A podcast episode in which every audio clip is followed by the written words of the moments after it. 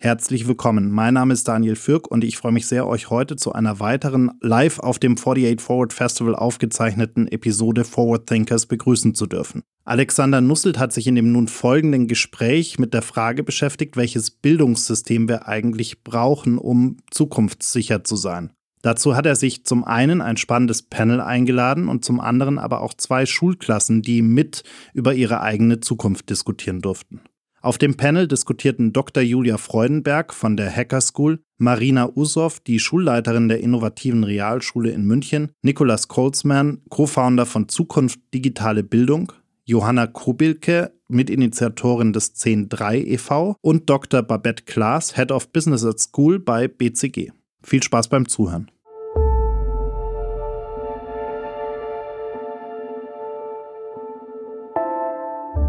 In an ever changing world, we need to keep track of what will be next. Forward Thinkers is your 48 Forward podcast to discover the future.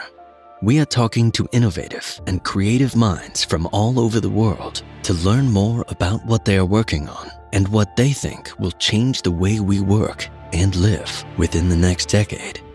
Are you ready to join the ride?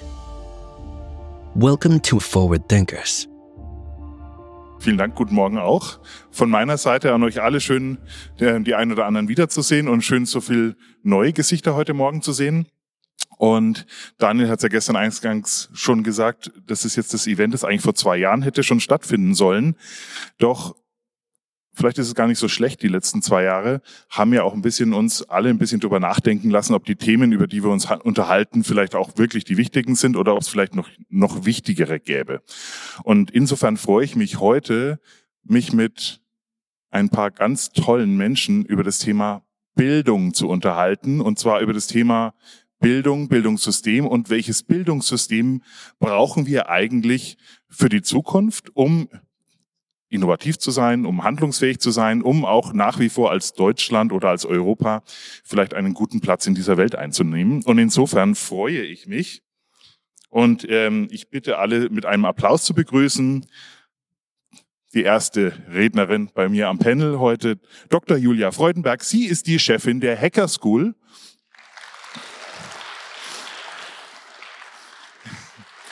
Guten Morgen, Julia. Such dir einfach einen Platz aus, wo es dir beliebt.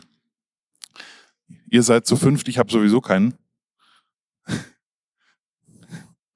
Dann Johanna Kobilke. Sie ist Mitinitiatorin von 103 e.V. hier aus München.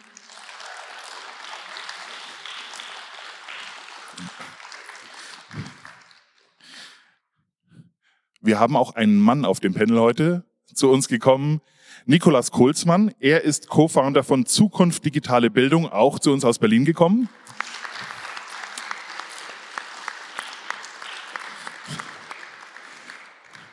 Mit dabei Babette Klaas. Sie ist Head of Business at School einer Boston Consulting Group Initiative. Babette, schön, dass du bei uns bist.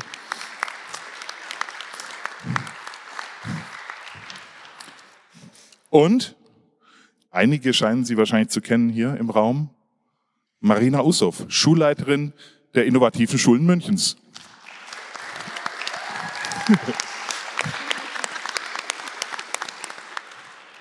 Hör ich das richtig? Du hast deinen Fanclub mitgebracht, Marina? Super. Ja, wir sprechen jetzt über das Thema Bildung und die Frage, die wir uns gestellt haben, ist, wie soll denn eigentlich eine coole Schule aussehen? Also wie ist denn eigentlich eine Schule, die wir uns äh, ähm, vorstellen in der Zukunft? Und die Frage ist ja, ich kann mir natürlich viel Gedanken darüber machen, wie eine Schule hätte sein können, als ich noch in der Schule war, aber fragen wir doch einfach mal die, die es besser wissen müssten. Was macht denn für euch eine coole Schule aus? Was ist denn für dir wichtig in der Schule? Vor allem halt, ähm, dass es Spaß macht ähm, dass ich auch viel lerne mhm. und auch meine Freunde treffen kann. Okay. Was ist dir wichtig in der Schule? Ja, wie schon gesagt, der Spaß halt an der Schule. Ja. Spaß an der Schule. Frage, habt ihr Spaß an der Schule? Ja? Marina, was macht denn bei euch den Spaß an der Schule aus? Ich spreche jetzt einfach mal von heute. Ähm, als ich früh die Kinder begrüßt habe, da ging es bei uns los mit einem Frühstück. Ähm, das ist eins unserer so Hauptmerkmale, dass man erstmal zusammenkommt und eben mit den Freunden sich austauschen kann, ähm, gemeinsam eine Mahlzeit zu sich nimmt, falls man es vielleicht daheim so nicht mehr kennt. Und ähm, ja, da gibt es natürlich noch ganz viele andere Dinge, ich weiß. Ist es so viel anders als, ein, als das, was wir eigentlich unter einer normalen Schule verstehen oder sehen? Also wir versuchen gewisse Dinge anders zu machen. Wir sind auf dem Weg ähm, und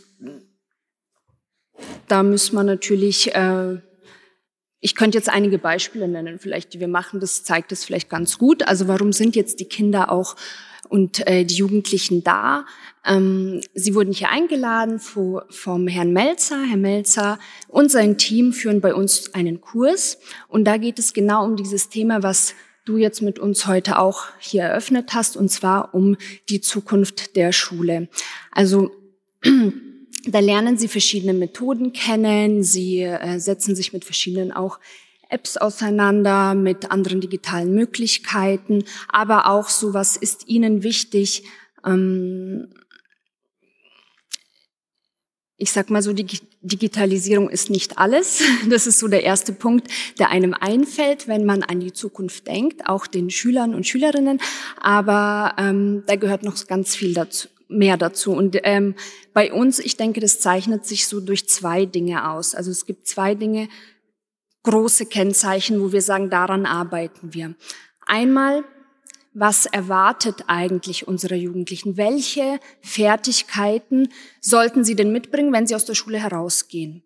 Das ist so das eine. Das zweite ist, hey, jedes Kind bringt aber auch schon etwas mit, auch trägt ein Päckchen mit, so wie wir alle Menschen. Und ähm, dar, darum müssen wir uns auch kümmern. Also einmal versuchen wir oder arbeiten wir daran, dass die Kinder ähm, aktiv werden, selbstverantwortlich handeln, aktiv reingehen, um ihr Leben so zu kreieren, dass sie danach rausgehen können und das selbst managen können mit den Tools, die dann zur Verfügung stehen. Aber andererseits müssen wir auch an der Persönlichkeit arbeiten. Also da gibt es zum Beispiel bei uns das Schulfach Glück wo ähm, auch die Frau Günther jetzt heute dabei ist, die kann man heute auch ansprechen.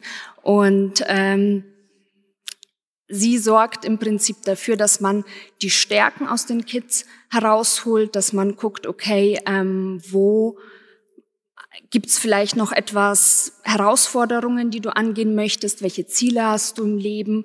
Äh, wie gehen wir die gemeinsam ein, ein ähm, und wie kommen wir zu dem Punkt, dass du auch innerlich gestärkt wirst?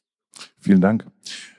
Das ähm, zukünftige Fertigkeiten, Fähigkeiten, was braucht es denn eigentlich in der Welt? Ähm, Babette, ihr begleitet ja Kinder und Jugendliche in den Schulen auf dem Weg zum Gründen. Sind es Fähigkeiten und Fertigkeiten, die ihr auch seht, die zukünftig stärker gebraucht werden? Also wir machen ja Business at School, äh, unsere BCG ähm, Bildungsinitiative schon seit 25 Jahren. Und ähm, eine Sache, die sich seit 25 Jahren nicht ändert, ist, ähm, man braucht halt auch die, dieses Bewusstsein oder diese, ja, ähm, oder man möchte gerne oder sollte gerne ähm, lebenslang lernen wollen. Das gilt sowohl für die Lehrkräfte als auch für die Teilnehmerinnen. Also offen für Neues zu sein, eine völlig neue Rolle zu übernehmen. In unserem Fall ist es jetzt zum Beispiel so, ähm, vielleicht wissen die Schüler zum Teil mehr als die Lehrkräfte. Das ist schon mal manchmal ein bisschen ungewohnt, aber ähm, ich finde das total wichtig. Also offen für Neues zu sein, neue Rolle einnehmen und was an Fähigkeiten da ist, die wandeln sich halt auch. Also wenn ich nicht bereit bin ähm, zu lebenslangem Lernen, dann wird es irgendwann schwierig. Ähm, aber genau das lernt man ja auch in solchen Projekten, ähm, dass es auch echt Spaß macht, ähm, sich immer wieder was Neues anzueignen. Und vielleicht auch genau das, was du gerade gesagt hast, diese Fähigkeiten bei mir selber zu merken, was ich gut kann. Weil man, das, dafür sind die Projekte ja auch da, dass man was Neues lernen kann und merkt, hoch, das kann ich ja richtig gut oder das ist gar nicht mein Ding. Das klingt ziemlich cool. Wenn ich das so höre, wäre ich gern auch wieder in der Schule. Nico, wir haben uns im Podcast schon darüber unterhalten, über das, wo stehen wir eigentlich in Deutschland, wo, wo steht unser Bildungssystem und, und was braucht es gerade. Du hast das Thema digitale Zukunft, digitale Bildung ähm, mit dir auf die Fahne geschrieben. Worum geht's dir, worum geht's euch eigentlich an der Stelle genau? Äh, Im Endeffekt geht es bei uns darum, dass wir mehr Freiheiten zurück in die Schule geben. Das heißt, dass wir uns weniger darum fragen, was geht alles nicht, was, was, wo fehlen uns Ressourcen, wo haben wir Lehrkräftemangel, sondern hingehen und sagen, wie können wir wirklich Schule wieder befähigen, wie können wir einer wahnsinnig tollen Schulleitung wieder die Freiräume geben, genauso was einzuführen wie ein Schulfachglück, wie ein Schulfachinformatik, wie praxisbezogene Projekte, wo sie sich eben mit Problemlösungen auseinandersetzen, wie Babette. Und ähm, was wir im Endeffekt viel machen, ist eben über Lehrkräftefortbildung im Bereich Digitalität gehen, damit Lehrkräfte die Chance haben, sich auch mal in geschütztem Rahmen mit diesen Tools auseinanderzusetzen, damit der Erstkontakt mit einer Software nicht unbedingt direkt im Klassenraum stattfinden muss. Das äh, funktioniert dann meistens nicht ganz so gut. Und was wir dann natürlich auch viel machen, ist politische Aufklärungsarbeit und eben genau die Forderung mit reinbringen nach Berlin in die Kultusministerkonferenzen, um diese Freiräume wieder in Schule zu schaffen. Was wir nämlich ganz häufig sehen und sagen, ist, dass wir den Lehrkräften, den Schulleitungen zwar unsere Kinder anvertrauen, aber nicht die Budgets, das wirklich nachher umzusetzen. Und es wird immer in Deutschland alles ganz groß planwirtschaftlich gedacht und jetzt liegen irgendwie tausende von iPads äh, unbenutzt irgendwo rum und dabei könnte man das Geld viel schneller und effektiver ausgeben, weil die Lehrkräfte vor Ort ja eigentlich wissen, worum es geht und was sie brauchen. Und deswegen ist, glaube ich, das, worum es bei uns geht, die Befähigung wieder in die Schule reinzugeben. Du hast es angesprochen, Stichwort Informatik. Ich erinnere mich jetzt selbst an meinen eigenen Informatik. Ein bisschen her, Informatik. Ich hatte einen Lehrer, der war auch mein Mathematiklehrer, und der sagte immer, ihr müsst Kopf rechnen können, weil ihr könnt nicht davon ausgehen, dass ihr immer einen Taschenrechner bei habt. Wir wissen alle, die Welt hat sich wohl verändert, genau, war eine Annahme. Jetzt, ähm, Informatikunterricht sah zu meiner Zeit so aus, wir haben abgetippt. Also oft wurde uns Source Code vor ausgedruckt hingelegt, wir haben ihn abgetippt, ähm, haben halt so gelernt, wie man das einfach eingibt. Julia, ich denke, bei euch sieht es ein bisschen anders aus. Nee, wir machen das auch. Natürlich nicht. Muss, musste ich sehr schmunzeln. Wobei abtippen ist tatsächlich oder überhaupt das Tippen an der Tastatur ist tatsächlich eine Fähigkeit, die heute gar nicht so viele junge Menschen mitbringen, weil rechts, links geht viel schneller und Daumen mega, aber wirklich an der Tastatur schreiben ist gar nicht so verbreitet. Was wir versuchen oder was wir auch, glaube ich, sehr konsequent umsetzen, ist, wir machen eigentlich nur geilen Scheiß. Also die Idee ist, Ihr hattet alle davon gesprochen, dass es darum geht, Spaß zu haben, sich für Lernen zu begeistern. Lernen ist das Coolste, was es auf der Welt gibt. Und also ich kann für mich sagen, ich habe zwei Kinder, ich leite die Hacker School, also Geschäftsführung und Kinder zu haben, das sind eigentlich, man hat so steile Lernkurven den ganzen Tag. Und wenn man sich damit auch begeistert auseinandersetzt und auch weiß, dass Fehler machen eigentlich das Coolste auf der Welt ist, weil es gibt keinen einfacheren Weg, als Falsifikationen herbeizuführen. Auf Englisch würde man sagen, Assumption is the mother of all fuck-ups. Es sind zu viele Schüler hier, darf man das so sagen? Ist egal. Ihr kennt es sowieso. Ähm, aber da zu sagen, durch einen Fehler kann ich doch direkt sehen, eine Annahme ist falsch gewesen. Und durch Programmieren, man macht so toll viele Fehler. 50 Prozent ist Bugfixing, Spaß dabei zu haben, neue Welten zu entdecken.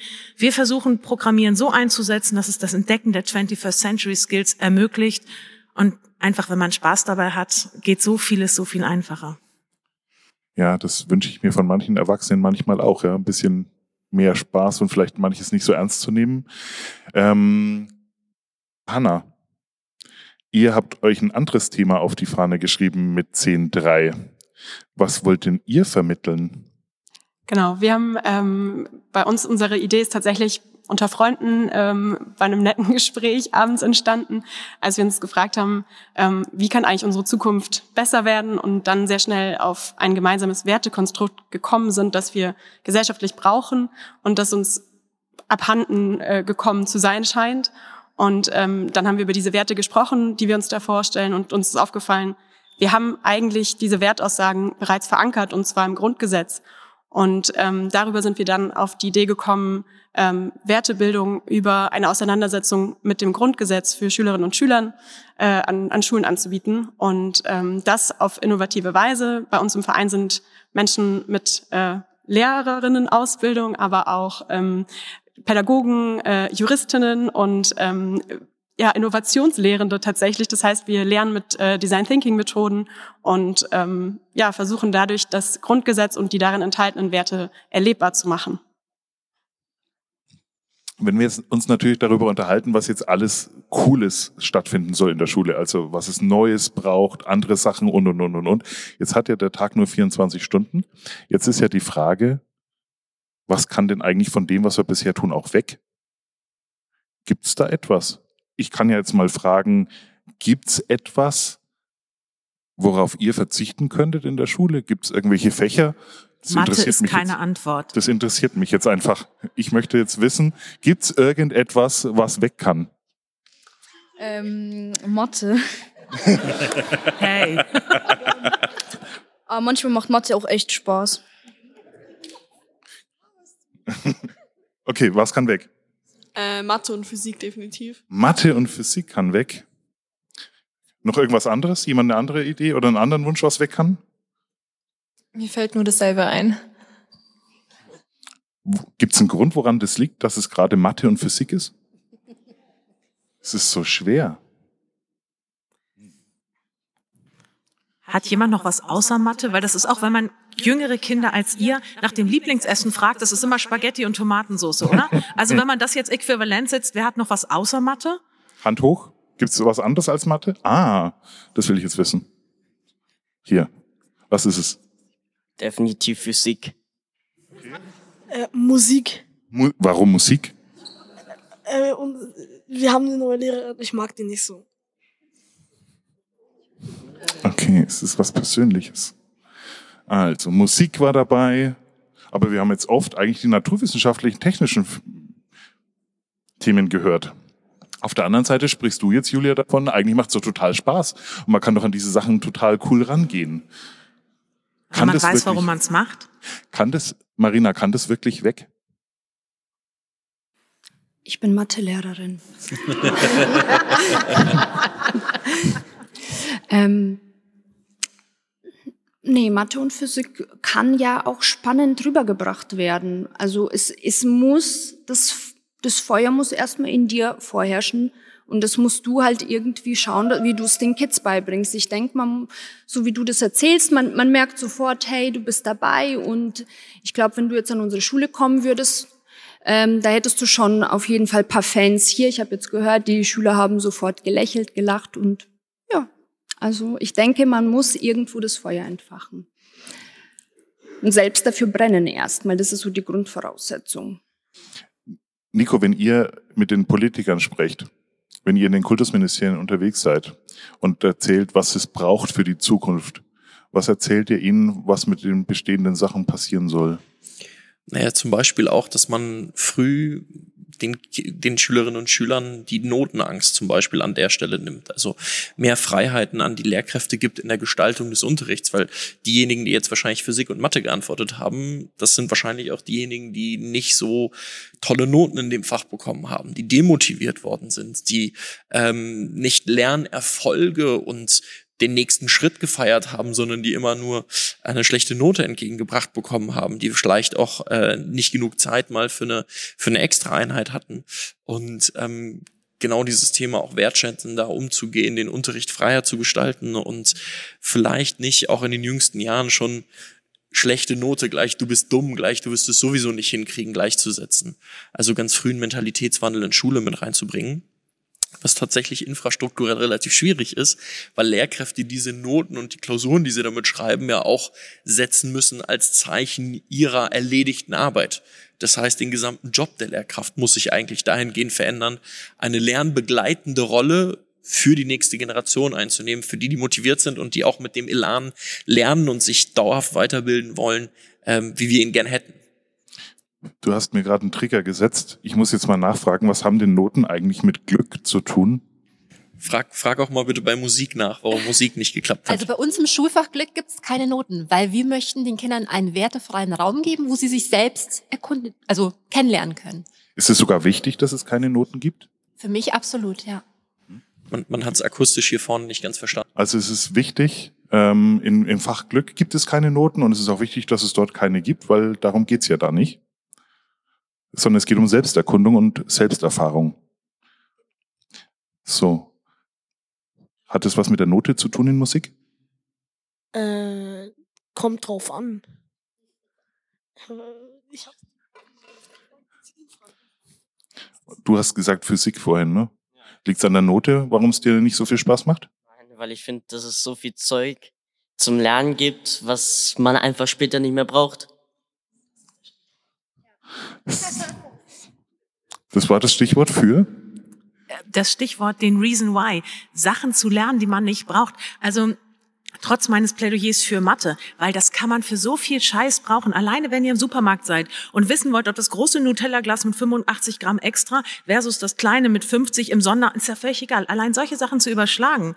Aber, oder irgendwelche anderen Dinge. Ich, mir hat sich nie erschlossen, wozu man dieses A geschnitten B oder sonst was braucht. Dieses mit, man lernt so viel Zeug, was man nicht braucht. In dem Moment, wo wir wissen, wofür wir es brauchen, kein Kind würde laufen lernen, wenn sie wüssten, wie aufwendig das ist, aber sie wissen warum. Und das ist der Punkt, den wir in den Schulen vermitteln müssen.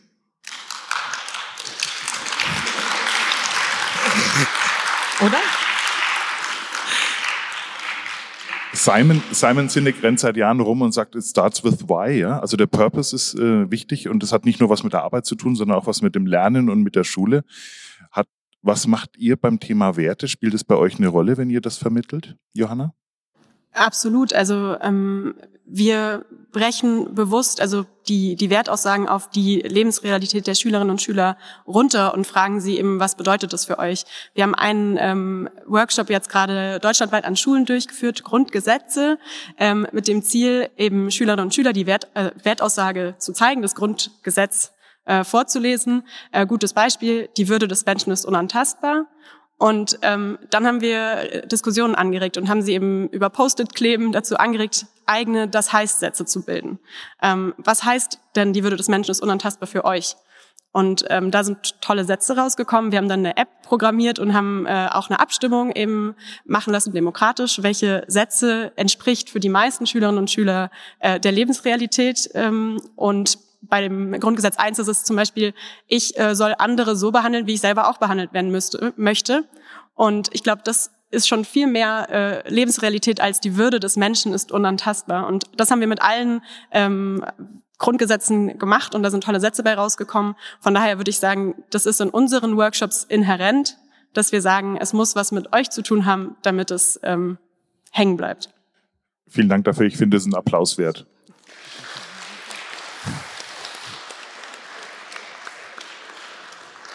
Das ist so ziemlich das Gegenteil von trocken und auswendig gelernt. Ja.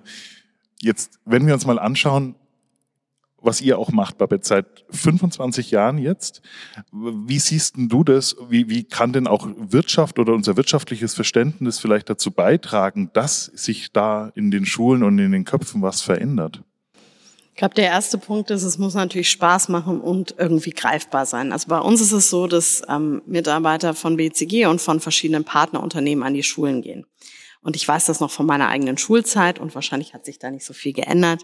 Wenn jemand, der nicht Lehrkraft ist, an die Schule kommt, ist das natürlich schon mal generell ganz spannend. Und der macht vielleicht oder die macht vielleicht irgendwas Spannendes, die kann man auch mal befragen und äh, der, die das gibt, auch keine Note. Ja, das ist, hat, hat halt auch nochmal was damit zu tun.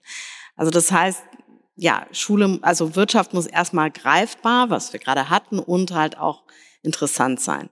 Und dann ist es, ähm, wenn man die eigene Geschäftsidee entwickelt, glaube ich, ganz, ganz einfach, dass es Spaß macht, weil es wird die eigene Sache. Ja, man entwickelt seine eigene Geschäftsidee, arbeitet daran, überlegt sich, was könnte die Geschäftsidee sein. Man arbeitet im Team zusammen, überlegt, wer möchte denn gerne der Geschäftsführer sein. Wir haben gehört, das ist auch nicht so ganz einfach, aber ähm, also wer macht das Marketing? Das müssen nicht immer nur die Mädels sein. Ähm, all diese all diese Themen, die zu einem zu einem gut zu einer guten Geschäftsidee und auch zu der Umsetzung passen. Und ja, dann geht das von selber. Das heißt, ganz automatisch ist da völlig klar, wieso und wofür ich das tue. Ja, und vor allen Dingen ist es ja meine Idee. Also ich bin selber die, der, derjenige oder diejenige, die bestimmt, was ich da mit der Idee machen möchte. Jetzt, wenn wir uns die letzten Jahre so anschauen, wie, wie viele, also wie viele Initiativen jetzt auch gerade während der Corona-Pandemie aus, aus dem Boden geschossen sind und was jetzt plötzlich alles gibt, ganz viel Social Entrepreneurship hat sich da aufgetan und ganz viele Enthusiasten. Ich war selber ähm, bei einem Hackathon dabei und ich habe es gestern schon erwähnt, als der Kultusminister von Hamburg am Ende beim Pitch gesagt hatte, oh, wir wussten gar nicht, wir dachten, das ist ein Schülerwettbewerb. Ähm, wussten wir dann auch nicht mehr, wofür wir es eigentlich tun. Jetzt ist die Frage jetzt mal an die Schule gerichtet. Marina, aus eurer Sicht, wie, wie, hilfreich ist denn das, was da um euch herum so passiert? Also was eben nicht den offiziellen Weg übers, übers Kultusministerium oder über die, die, die Aufwandsträger passiert, sondern wie wichtig ist es für euch, dass ihr dem gerecht werden könnt? Sehr, sehr wichtig. Ich sage auch gleich warum. Ähm, wir als Lehrkräfte, Schüler, wir leben ja alle in einer gewissen Blase, ja. Also die meisten Lehrkräfte, die den normalen Weg gehen, sage ich mal, die waren eventuell auch nie außerhalb dieser Blase unterwegs, ja. Und jetzt kommt jemand von außerhalb, der nochmal ganz, ganz andere Erfahrungen, ganz anderes Mindset mit reinbringt und ähm, eine andere Sichtweise, die uns gar nicht so bewusst ist, weil wir hier in unserem Tümpel da vor sich, ähm, vor uns her ähm, laufen und versuchen, es gut zu machen. Aber ja, so ein frischer Wind und nicht nur das mit tollen Inhalten, mit Inhalten, von denen wir lernen können und wo die Kinder auch noch mal sehen, ich gehe daran, weil das ist ja bei euch jetzt allen gleich. Die Kinder werden aktiv. Das ist natürlich das, was wir auch versuchen, immer wieder mit reinzubringen. Bloß ist man doch in einem gewissen Korsett gefangen wo man sich manchmal wieder davon abbringen lässt. Und ich glaube, der große Punkt ist, das sind die Lehrer. Die Lehrkräfte brauchen Entlastung, die Lehrkräfte brauchen mehr Stärkung und von denen geht dann der Rest aus. Ja, ich glaube, wenn die Lehrkraft wüsste, okay, es gibt keine Abschlussprüfungen, ich muss die Kinder, ich muss diese Tests nicht schreiben, ich muss keine Noten vergeben und ähm, ich brenne eigentlich für Mathematik, ich nenne es so, ich brenne für Physik und ich liebe Musik machen, ja, und ich bin ganz frei da drinnen. Ich, ich denke, dann sieht der Unterricht auch ganz anders aus. Mhm. Du sprichst was an, dieses Korsett. Mhm.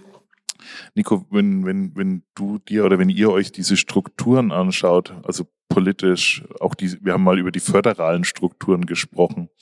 Ähm, und es kam ja oft, auch jetzt in den letzten zwei Jahren, immer so ein bisschen das Thema hoch, so, es wäre doch gut, wenn jetzt eine Person endlich sagen würde, so wird's gemacht und dann machen es alle so und dann passt es. Ähm, dass das eine reine Druckreaktion ist, ähm, wissen wir ja alle. Du lächelst auch schon. Ähm, wie sieht's denn da momentan aus? Gibt es Unterstützung in dem System? Ähm, wie, wie, wie sieht die konkret aus? Wo bewegt sich da schon was oder wo, wo hängt es aus deiner Sicht da noch?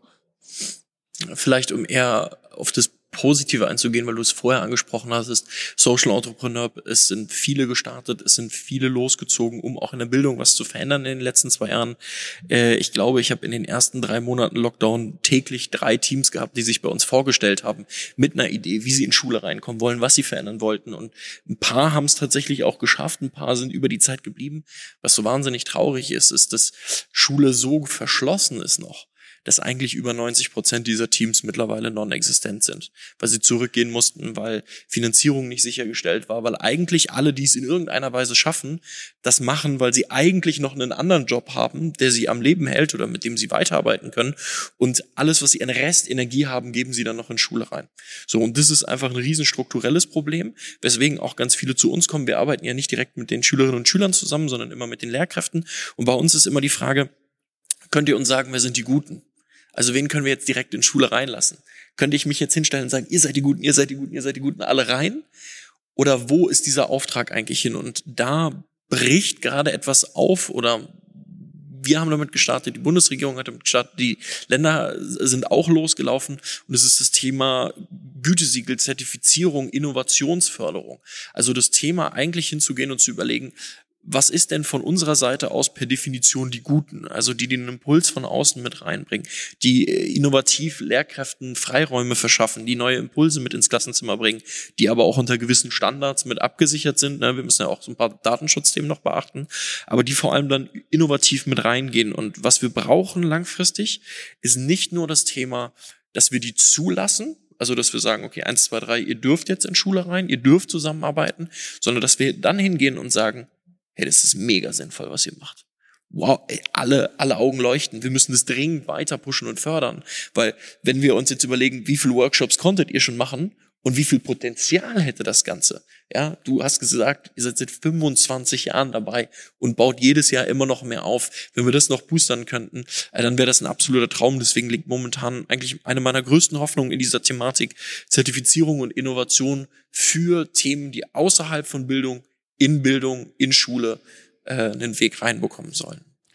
Also die Schaffung von Möglichkeiten mit gleichzeitigem Anreizsystem, zu sagen, das wird auch entlohnt, belohnt. Ähm, Julia, wie, wie, wie siehst du das, wenn, wenn, wenn ihr so Initiativen startet irgendwo? Was, was bringt euch dazu? Wie, wie finanziert sich das eigentlich? Was muss passieren, dass ihr auf den Plan tretet?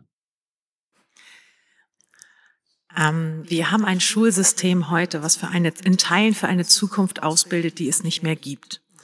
Und wenn wir es schaffen, die Schulen davon zu begeistern, dass auch wir leicht verrückten, außerschulischen Enthusiasten, dass wir gar nichts Böses wollen, wir wollen nur spielen und wir wollen nur zusammen letztendlich etwas anbieten, was aus dem System Schule alleine nicht kommen kann. Ich weiß nicht, wer von euch den Gerald Hütter kennt. Das ist so ein, so ein Hirnforscher, ist auch nicht hundertprozentig unumstritten, aber der hat einen wunderschönen Satz mal geschrieben. Die Herausforderung des Bildungssystems ist der zweite Satz der Thermodynamik der besagt, dass ein System optimalerweise in dem Zustand verharrt, wo es am wenigsten Energie verbraucht. Und Veränderung ist so anstrengend. Man muss sich trauen. Es ist total aufregend oder auch manchmal anstrengend. Also wie Physik und Mathe. ähm, was an Physik und Mathe anstrengend ist, ist, dass wir immer noch glauben, dass das Durcharbeiten von Lehrplänen, die aus einer Zeit kommen, für die wir nicht mehr und so weiter, dass das notwendig ist. Wenn man sieht, was man Cooles mit drei Sätzen machen kann und so weiter, ist das ein ganz anderer Spruch. Und das machen ja auch ganz viele Lehrer so. Das darf man nicht vergessen. Also es gibt so, so gute, engagierte und kreative Ansätze, die schon da sind. Wir müssen sie nur irgendwie, also wir müssen kooperativ werden. Das ist halt dann nochmal, Entschuldigung, jetzt. Nee, es ist, ist ja genau richtig, aber, aber du, das beste Kompliment hast du doch hier sitzen. Also wenn eine halbe Schule hier anrückt, weil eben genau so eine Diskussion ist, das ist großartig. Das Tollste an meinem Job ist, ich lerne Schulleiter kennen, für den würde ich rote Teppiche ausrollen, wenn ich sie hätte und die das witzig finden würden. Einen Micha Palesche, der leitet die Ernst-Reuter-Schule in Karlsruhe, der hat in der Pandemie, ich glaube, fast alle Fächer abgeschafft, diese, die man so ein oder zwei Stunden die Woche hat und hat Geografie und, und äh, Biologie und noch irgendwas anderes zusammengelernt. Die arbeiten nur noch projekthaft. Und die Kids gehen morgens in die Schule. Man hat die, die Kinder am Eingang stehen, die wollen da rein, die haben Lernbegleiter, wo man echt sagt, also ich wohne in Hamburg normal und Karlsruhe liegt echt dezentral von uns gesehen, aber da möchte ich meine Kinder hingeben. Oder eine Waldschule in Hatten mit einer Silke Müller, die einen unglaublichen Schwerpunkt auf digitale Ethik legen, wo sie auch sagen, wir können die Kids nicht allein lassen. Und so dieses, ich glaube, was auch im Schulsystem gelernt werden muss, ist, dass es unglaublich tolle Lehrerinnen und Lehrer gibt, aber es ist so schade, wenn ein Kind darauf vertrauen muss, dass es das unglaubliche Glück hat, in eine Schule wie deine zu gehen und alle anderen ist halt schade. Und das wirklich zusammenzubringen und diesen Mut da reinzunehmen, dass es schon Gestaltungsspielräume gibt, permanent auch das dicke Brett zu bohren, aber wenn wir darauf vertrauen, dass wir erstmal, ich sag mal, in Anführungsstrichen Bildungsföderalismus abschaffen, wir gucken mal, was passiert, dann sind alle Kinder, die jetzt in den Schulen sind, schon längst verstorben wahrscheinlich. Und deswegen so diese Zusammenarbeit, lasst uns gucken, wie wir die Sachen, die in dem Schulsystem halt einfach nicht so möglich sind, wie Kooperation mit Unternehmen. Also unsere Programmierkurse sind mit Ehrenamtlichen aus Unternehmen. Und wenn ihr seht, wie die Kids darauf reagieren, dass da echte ITler sind, die einen Tag mit ihnen verbringen und ihnen sagen, warum sie total davon überzeugt sind, dass ihr Job der coolste auf der Welt ist. Das macht was mit jungen Menschen. Und das fände ich schön, wenn wir das öfter ermöglichen könnten. Und es entlastet, ja. Und es, und es entlastet die Lehrkräfte, denn wir müssen eins ja noch irgendwie auch berücksichtigen. ihr habt wahnsinnig viel um die Ohren. Ja, es geht von einem Thema zum nächsten und immer zu sagen, ja, das müssen die Lehrkräfte noch anders machen, dieses und jenes. Ihr, also wir sind ja auch dafür da, euch zu unterstützen. Weil ich glaube, gerade die, die besonders engagiert sind, sehen wir jetzt auch heute auch wieder, das sind natürlich die, die noch Projekt 5, 6, 7, 8, 9 machen. Und da muss man halt auch gucken, dass man euch eine Unterstützung gibt. Was würde euch denn ganz konkret unterstützen, Marina? Also wenn ich ganz ehrlich bin, wenn ich das alles höre, ich finde es super. Ich würde euch sofort ähm, morgen zu uns einladen. Doch was uns unterstützen würde, wäre natürlich die, der finanzielle Aspekt. Also ähm, das ist natürlich das Thema und ich glaube, das ist auch das Thema vieler anderer Schulen, die sagen, wir haben die Möglichkeit, wir sind ja offen dafür, aber wie können wir uns das eigentlich leisten? Ich schulde dir noch eine Antwort. Wie finanzieren wir das? Ähm, ich bin bei uns der Jäger. Ich besorge das Geld. Ähm, also ich habe mittlerweile 35 Leute bei mir auf der Payroll stehen, so auf ungefähr 18 Vollzeitstellen. Das heißt, allein dieses Jahr brauche ich eine Million um alle zu bezahlen. Das klingt viel, das ist aber für 35 Leute lächerlich. Ähm, und eine Million klingt auch, die erste Million ist immer die schlimmste. Wenn man die erledigt hat, und das habe ich schon vor einiger Zeit, dann wird's einfacher. Ähm, unser Ziel ist es, insbesondere wenn wir mit Schulen arbeiten, weil wir haben in Deutschland ja die Schulpflicht, nicht die Lernpflicht. Also die sind alle da. Ich brauche also kein Geld, um Commitment zu schaffen, sondern die sind halt da. Und deswegen, was, wie wir uns finanzieren, ist in weiten Teilen im Moment über Stiftungsgelder wo wir unterschiedliche wundervolle Stiftungen haben, die uns auch sechsstellig im Jahr unterstützen. Wir haben einige öffentliche Gelder, die sind sehr anstrengend in der Akquise, aber auch zunehmend die Firmen, die einfach sehen, dass wenn wir mit ihren Azubis in die Schulen gehen, die Azubis lernen genauso viel wie die Kids. Einfach weil, ähm, ich glaube, man könnte das fast unter diesem Term fassen, ICT in semi-hostile environments oder not just approving. Also, dass ich IT jemandem erklären muss, der im normalen Berufsleben hinterher keine Zeit hat, vielleicht auch nicht unbedingt so richtig Lust, aber erstmal so ein bisschen zurückhaltend ist, weil man hat ja so schlimme Sachen und IT und künstliche Intelligenz und man weiß ja nicht. In diesem Setting etwas zu erklären und am Anfang Kids zu haben, die auch sagen, ich bin hier, weil ich halt muss und am Ende kaum noch vom Rechner wegzukriegen sind. Das ist eins der tollsten Erlebnisse, die wir haben. Und genau dadurch ist es für uns halt möglich, in Schulen zu gehen, dass es die Schulen eben keine extra Kosten entstehen. Bei uns in Hamburg wissen einige Schulen nicht mal, dass sie ein Konto haben. Das ist ganz faszinierend. Aber da, dass diese Barriere nicht mehr dazwischen steht und wir mit den Schulen arbeiten können, die einfach Bock haben, geilen Scheiß zu machen. Großartig.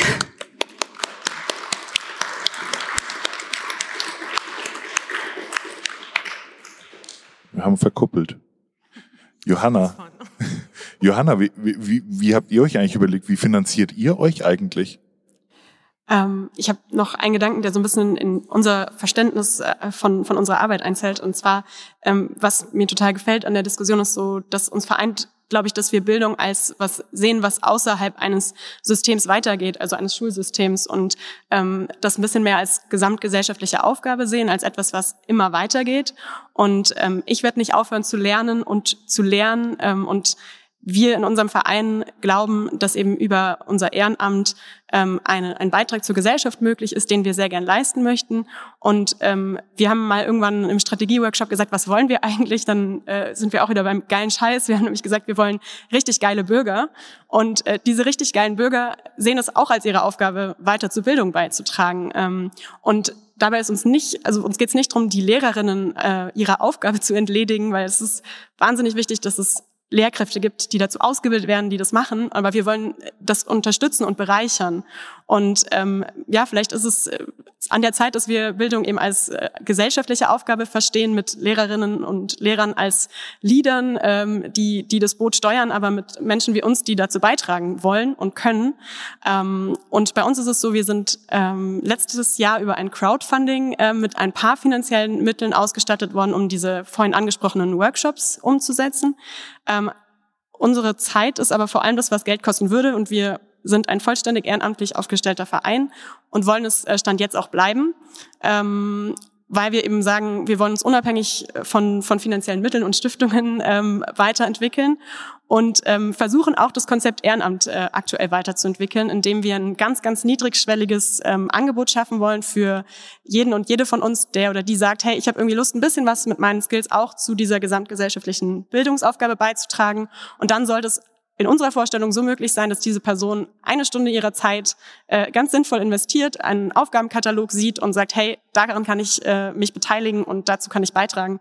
Und danach könnte diese Person auch wieder ähm, aufhören, sich zu engagieren, aber wir hätten eben ein, ein Angebot geschaffen für uns alle, sich zu beteiligen. Großartig. Also wenn man sich das so anhört, es gibt so viele Möglichkeiten, etwas zu finanzieren, die den Schulen jetzt so per se nicht offen stehen, also nicht alle. Das heißt, ähm, die, die Zusammenarbeit ähm, kann da echt fruchtbar sein.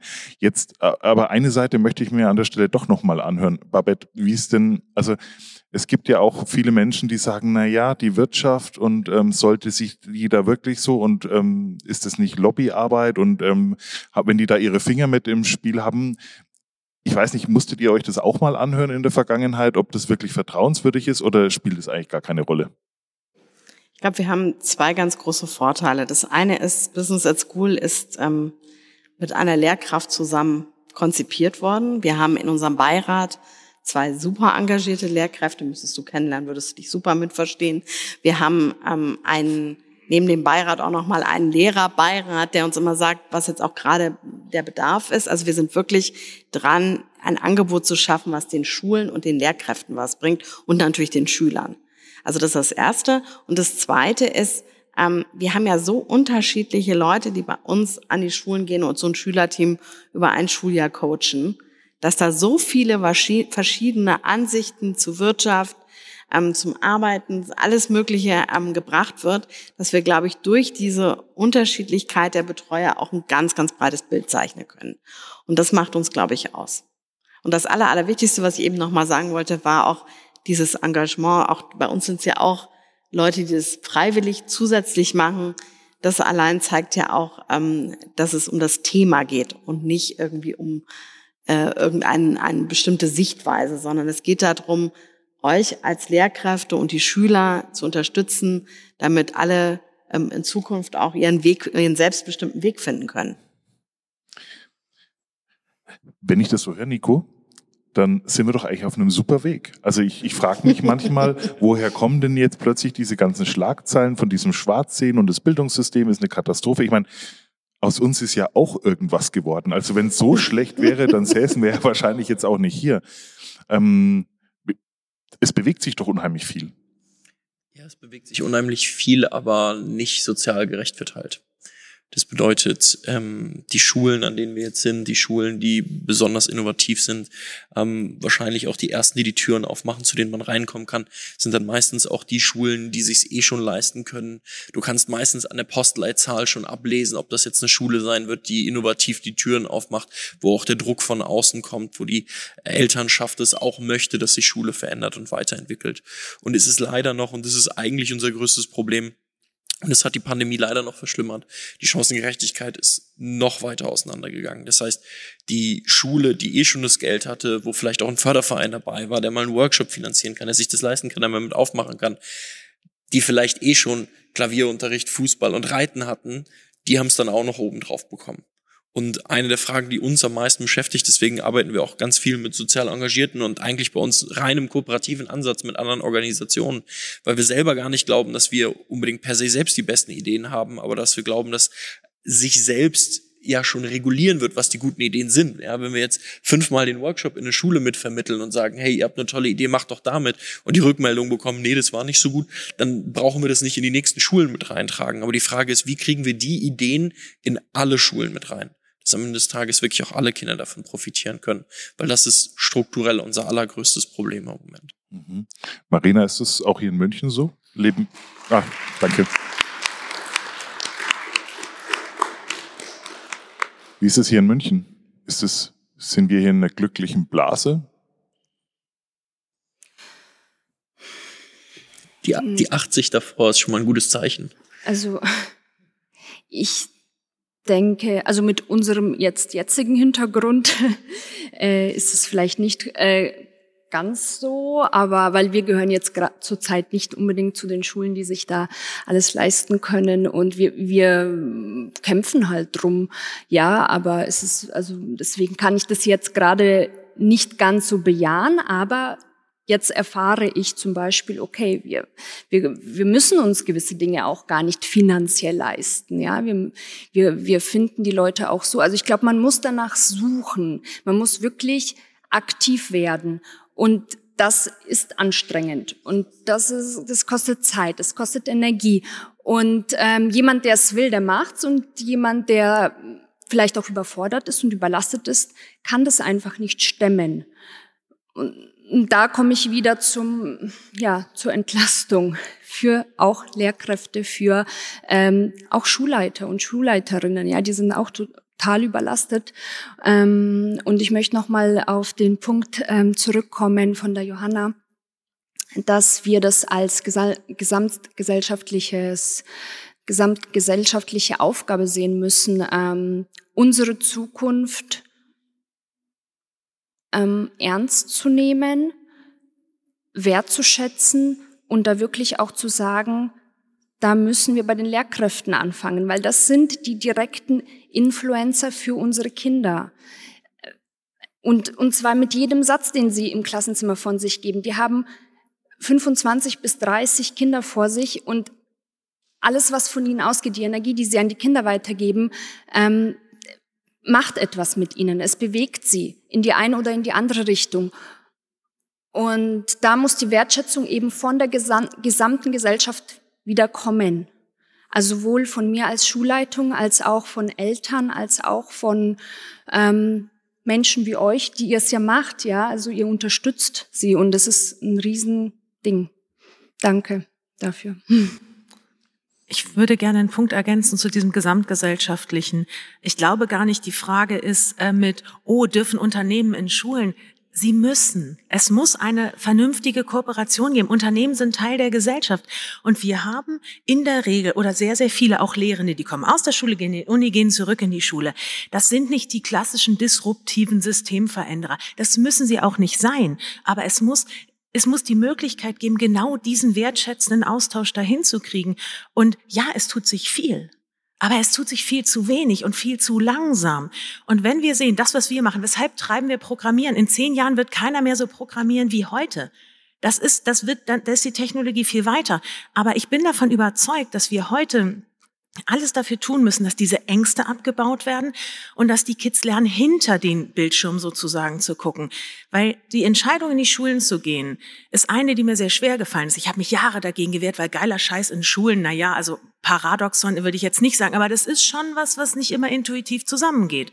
Und da reinzugehen, alle Kinder zu erreichen. Nicht nur die, die schon wissen, dass sie Bock haben, programmieren und ein Wochenende zu uns kommen, sondern die Mädchen, die sozioökonomisch benachteiligten Kids. Und wir schaffen es mittlerweile wirklich zuverlässig, innerhalb von drei Stunden von klischeehaft, brich mir keinen Fingernagel ab zu, wow, das macht richtig Spaß zu kommen. Und das war ein wörtliches Zitat von einer Teilnehmerin. Und das wirklich umzusetzen und auch an Brennpunktschulen zu gehen. Wir haben in Hamburg, wir haben in Hamburg so ein indiziertes System. Sechs ist der KESS-Faktor. Sechs ist ein Sozialindex, heißt goldener Löffel bei Geburt überall. Eins ist das Gegenteil. Und Schule Maretstraße, mit der wir sehr viel kooperieren, sagt von sich selbst, sie haben eins, weil es null nicht gibt. Und das ist ein Setting. Wir waren mit einer großen, ja schon fast eine Armada von ähm, SAP-Kolleginnen in dieser Schule drin. Und die SchülerInnen haben äh, sagten die Lehrer zum ersten Mal mitunter Erwachsene gesehen, die tagsüber arbeiten gehen für uns jetzt Standard wahrscheinlich, aber für die, wow, warum tun die das und warum kommen die dann noch zu uns? Und alleine diese Vorbildfunktion zu haben, dass sich ehrenamtliche Corporate Volunteers auch Kids zuwenden, ohne einen Nutzen davon zu haben, sondern um sie zu sehen und sie einfach für Zukunftsberufe zu begeistern, ich glaube, das müssten wir alle gesamtgesellschaftlich richtig nach vorne pushen.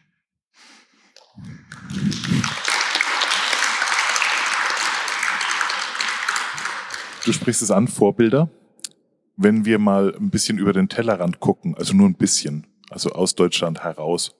Ich könnte jetzt auch natürlich sagen aus Bayern raus, aber nein, aus Deutschland heraus. Ähm, gibt es andere Länder in Europa, von denen wir uns was abschauen können, Nico? Gerade die baltischen Länder, aber auch die skandinavischen Länder, die haben, die haben eins verstanden und das eben genau das, was immer wieder auch in der Diskussion aufkommt, ist ein gesamtgesellschaftlicher Auftrag ist. Du hast äh, zum Beispiel in Schweden Klassen, die normalerweise nicht größer sind als ähm, eine 15 zu 1 Betreuung und noch jemanden, der sozialpädagogisch für zwei Klassen zuständig ist.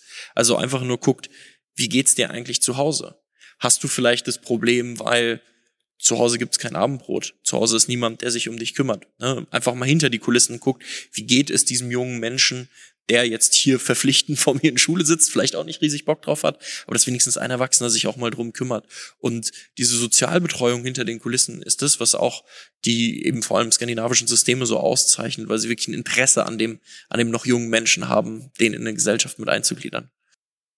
Babette, du bist auch viel unterwegs in der Welt, du siehst auch viel anderes. Was siehst du noch, wo wir uns was abschauen können? Ich gucke gar nicht so über den Tellerrand in andere Länder, sondern ich finde, jeden Lehrer, den ich oder jede Lehrkraft, die ich kennenlerne, die engagiert ist, die mit vollem Elan dabei ist und ähm, jeden Schüler, der seine Geschäftsidee präsentiert, das finde ich beeindruckend. Also ich gehe eher von der Einzelperson aus, die ein gutes Beispiel ist für andere Lehrkräfte und die dann auch mitzieht. Also wie was ich vorhin meinte, ich kenne drei Lehrkräfte, mit denen du dich super verstehen würdest. Allein also hier in der Umgebung. Ähm, und ich glaube, das ist so mein Credo. Wir müssen uns besser vernetzen. Ja, weil wie oft haben wir bei der Digitalisierung auch erlebt, die Schule A macht das, die Schule B macht das und im Grunde genommen machen sie alle das Gleiche, erfinden es nur immer wieder neu. Wie viel Zeit dafür drauf geht, anstatt dass man sich zusammentut und sich überlegt, Mensch, wir müssen da was ändern ähm, oder ich habe mach das und das gute Projekt, willst du da nicht auch mit einsteigen? Dieses Silo-Denken müssen wir, glaube ich, einfach mal abschaffen, sondern viel stärker voneinander lernen und die Offenheit auch zu haben. Und da gibt's eine Menge Lehrkräfte, die das tun. Also ich will jetzt nicht immer motzen, sondern eher hervorheben, dass es eine Menge, Menge toller Lehrkräfte gibt. Vielen Dank dafür. Jetzt kurze Frage. Gibt es Fragen hier im Publikum? Gibt es irgendetwas, was euch dringend brennt? Jetzt haben wir hier fünf tolle Menschen auf dem Panel sitzen. Gibt es irgendetwas, was ihr gerne mal fragen oder loswerden möchtet?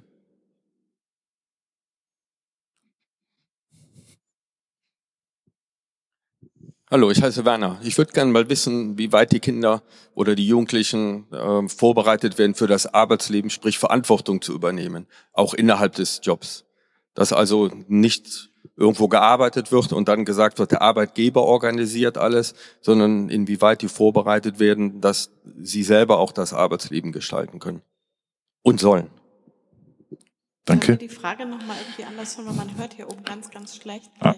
Ja, wahrscheinlich, ja. Also es geht darum, die Frage ist, wie stark oder wie gut werden die Kinder und Jugendliche heute aufs Arbeitsleben vorbereitet, auch auf das Thema Verantwortung übernehmen, ja, um sich einfach in dieser Welt einem auch anders zurechtzufinden. Habe ich es ungefähr richtig wiedergegeben?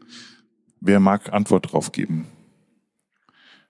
Also inwiefern, ähm, habe ich es jetzt richtig verstanden, inwiefern Schülerinnen äh, und Schüler Verantwortung lernen zu übernehmen genau, in der Schule. Auch für, für den, auch mit Ausblick auf den Job in Zukunft, auf die Arbeitswelt. Eigentlich Möchtest du direkt äh, anfangen? Ja, kannst du gerne anfangen und dann schließe ich mich an. Im, Im Rahmenlehrplan, so wie er bei uns vorgegeben wird, nicht. Weil das ganze System noch drauf ausgelegt ist auf, da steht ein Erwachsener vorne und zieht sein Ding durch, Kids sollen zuhören, fertig, danke. Erst wenn man reingeht in projektbezogenen, teilnahmebezogenen Unterricht, gibt dir ein praktisches Beispiel, das Thema Schulgarten. Also eine ganze Crew kümmert sich um den Schulgarten und pflanzt zum Beispiel ein paar Tomaten an. Das ist dann im Bereich des Biologieunterrichts, wird es nochmal aufgearbeitet, es wird anderen noch mit vermittelt. Aber da haben die Kinder eine aktive Rolle mit drin, bei der sie sich annehmen können und bei der sie auch Verantwortung in der Gruppe mitnehmen können. Das ist was, was unser System so, wie es jetzt funktioniert, noch nicht vorsieht, wo wir uns aber hinentwickeln müssen in eine Schule der Zukunft, die deutlich praxisprojektorientierter ist und auch den Schülerinnen und Schülern einen tatsächlichen Job gibt, wo sie was zu tun haben und eben dann auch indirekt Verantwortung lernen, weil du kannst nicht Verantwortung als klassisches Fach im Frontalunterricht lehren. Das muss erlebt werden. Und dass man auch mal Fehler machen darf. Wir hatten es ja vorhin. Also Fehler ist ja irgendwie immer noch in Deutschland etwas verpönt. Aber Fehler, wenn man aus Fehlern lernt und das äh, was Neues macht und, und, und äh, wirklich sich verbessert, dann muss man Fehler machen. Jeder von uns hat schon mal Fehler gemacht. Im Prinzip, ja, absolut. Im Prinzip muss man einfach nur den Menschen den Raum geben, ähm, Erfahrungen zu machen. Und innerhalb dieser Erfahrung werden sie sowieso diese Verantwortung übernehmen. Sie werden ihre Selbstwirksamkeit erleben. Und ähm, das war ein gutes Beispiel. Wir haben zum Beispiel auch einen äh, Schulgarten ähm, und Die Kinder haben da was angesät. Sie haben es, das waren Salate zum Beispiel, ja, die haben diese Salate dann auch geerntet. Sie haben sie gewaschen in unserer Schulküche. Sie haben dann auch einen Salat damit zubereitet. An einer einzigen Tomate kann man eigentlich alle Fächer, die es in der Schule gibt, abdecken. Und das brauchen wir. Also, dass, dass man sich selbstwirksam erlebt, dass man dieses Projektorientierte, aber dann auch, was hat eigentlich, was haben die Fächer mit der Lebenswirklichkeit zu tun? Und das könnte man zum Beispiel anhand so einer Tomate ganz gut durchführen. Dankeschön. Eine Tomate für eine ganze Klasse ist ein kleiner Salat. Was habt denn ihr für Tomaten da oben im Norden? Jetzt mal kurze Frage. Wenn ihr das so hört, was, was da vorne so erzählt wurde, klingt es, dass da Sachen dabei sind, die Spaß machen können? Ähm, ja, ich denke schon. Hättest du auch Bock auf irgendwas davon? Ähm, ja, denke schon. Was denn genau? Hast du eine Idee? Ähm, Hacker School, bisschen programmieren, ja, bisschen Werteworkshop, eigenes Unternehmen gründen. ja, vielleicht auch. Super. Bei dir, wie schaut's aus? Klingt es nach Lust auf mehr, was die da vorne so erzählt haben, jetzt die letzte Stunde? Ja, schon. Würdest du dir noch irgendwas wünschen? Fehlt dir noch irgendwas? Mm, Ja, halt mehr Projekte. Mehr Projekte. Mhm. Wenn wir äh, ganz kurz nochmal auf das Thema Glück zurückzukommen, klingt es nach einer glücklicheren Schullaufbahn, wenn wir das so hören, wenn das alles so möglich ist? Das wäre mein allergrößter Wunsch, genau, wenn wir uns in diese Richtung weiterentwickeln würden. Wir sind, denke ich, auf einem guten Weg. Wir sind auf einem guten Weg. Wir sind echt mit der Stunde so gut wie durch. Deswegen würde ich euch jetzt bitten, vielleicht kurz mal noch einen Ausblick zu geben für das, was ihr jetzt als nächstes vorhabt, was, wo- woran ihr gerade seid, was, ähm, woran ihr äh, rangeht ähm, und was ihr euch vielleicht auch wünscht. So für, für die Zukunft. Julia, magst du anfangen? Also die Vision der Hacker School ist ja, dass jeder junge Mensch einmal programmiert haben sollte, bevor er oder sie sich für einen Beruf entscheidet. Einfach um mal irgendwo hinzugehen, wo man vorher noch nicht war, geilen Scheiß zu machen. Und ich möchte 2025 in der Lage sein, 100.000 junge Menschen pro Jahr zu erreichen, 2030 vielleicht in der Lage sein, da noch eine Null dran zu machen. Also wirklich zu sagen, lasst uns gemeinsam Begeisterung für Lernen und halt geilen Scheiß erfahren und dann sieht das alles gar nicht so schlecht aus.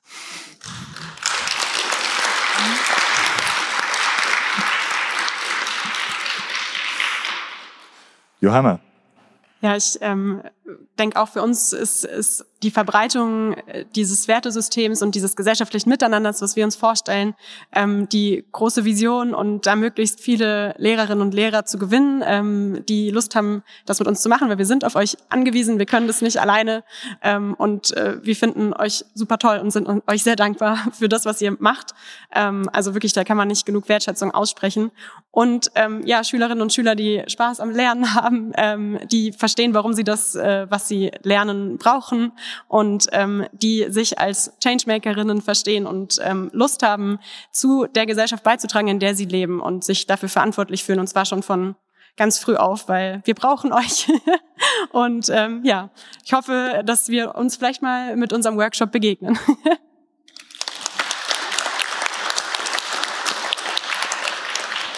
Nico. Ja, ich würde mich freuen, wenn Schule einfach wieder der geilste Ort der Stadt wird, äh, wenn einfach da nur noch Menschen arbeiten, die richtig Bock auf ihren Job haben, wenn das keine Pflichtanwesenheit mehr ist, sondern ein Ort, äh, an den man sich ein Leben lang zurückerinnert und eigentlich nur noch zurück möchte, weil Schule das Schönste auf der Welt ist. Und ähm, was wir dazu brauchen, ist, glaube ich, jede einzelne Person, die heute hier auch im Raum ist, die heute vielleicht ein ganz bisschen was mitgenommen hat und die rausgeht und allen anderen Menschen davon erzählt, dass Schule auch anders geht als das, was wir jetzt so in den letzten Jahren erlebt haben, weil man es einfach ausprobieren muss. Und es ist jeder kleine Schritt, es ist jeder kleine Unterhaltung, es ist jeder kleine Vernetzung, weil das unser aller Job ist, das zu verändern. Und deswegen freue ich mich so wahnsinnig auf die Schule von morgen.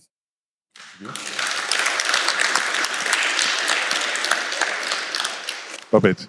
Die wichtigsten Dinge sind eigentlich schon gefallen. Wertschätzen finde ich super wichtig, sowohl äh, von den Lehrkräften, aber auch von euch als Schülerinnen und Schüler, wenn ihr solche Projekte auch macht. Weil ich finde, wenn sich ein Vorstand Zeit nimmt, eure Geschäftsidee zu bewerten, ist das echt eine Wertschätzung. Sowas, da macht ihr danach eure mündlichen Prüfungen mit links. Also Wertschätzung ist das eine. Das zweite ist definitiv das Thema Netzwerken. Also wir müssen da alle noch besser werden. Immer dran denken, wenn man jemanden trifft, kann man auch noch mal ähm, auf die Hacker School aufmerksam machen, gegeneinander, also gegen, nicht gegeneinander, sondern miteinander zu arbeiten, genau gegenseitig.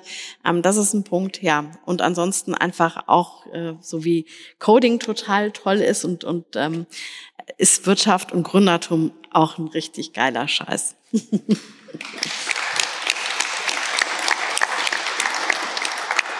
Marina. Unsere Vision ist vor allem, den Kindern und den Jugendlichen in der Zukunft an unserer Schule viel mehr Raum zu geben, selbst zu entscheiden, was möchte ich lernen. Ihr werdet das konkret bei uns auch in den nächsten Jahren sehen, ähm, dass wir mehr und mehr dahin gehen, dass ihr Freiräume bekommt, um auch nochmal euren Kopf frei zu bekommen. Das heißt, ein Wechselspiel zwischen Lernen, Bewegung, kreativ sein und das insgesamt dass ihr dann so viel für euch rausnehmen könnt ähm, und so gut vorbereitet seid auf die Berufswelt.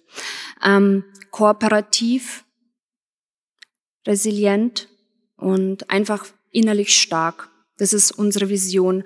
Und ich danke dir sehr, Alex, dafür, dass du uns diesen Raum gibst. Wir müssen ganz oft solche ähm, Veranstaltungen machen, denn Bildung ist ein Thema, das uns alle angeht, wo alles beginnt. Ähm, wir reden viel zu wenig darüber und das muss wieder mehr werden. Danke.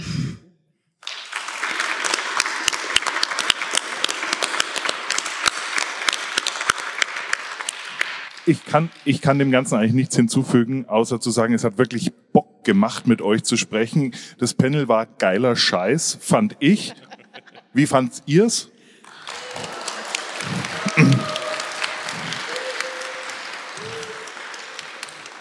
Vielen Dank, dass ihr, vielen Dank, dass ihr euch die Zeit genommen habt, heute hier wart und ich möchte mehr davon sehen. Ich hätte so Bock, wenn ich das so höre, was da alles kommt.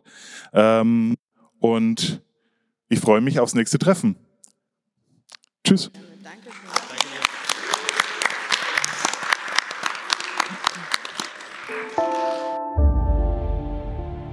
Thank you for listening. Did you enjoy the episode? Follow us on Spotify Apple Podcasts, or wherever you prefer listening to your favorite podcast shows. Forward Thinkers is a 48 Forward podcast produced in the 48 Forward studios in Munich.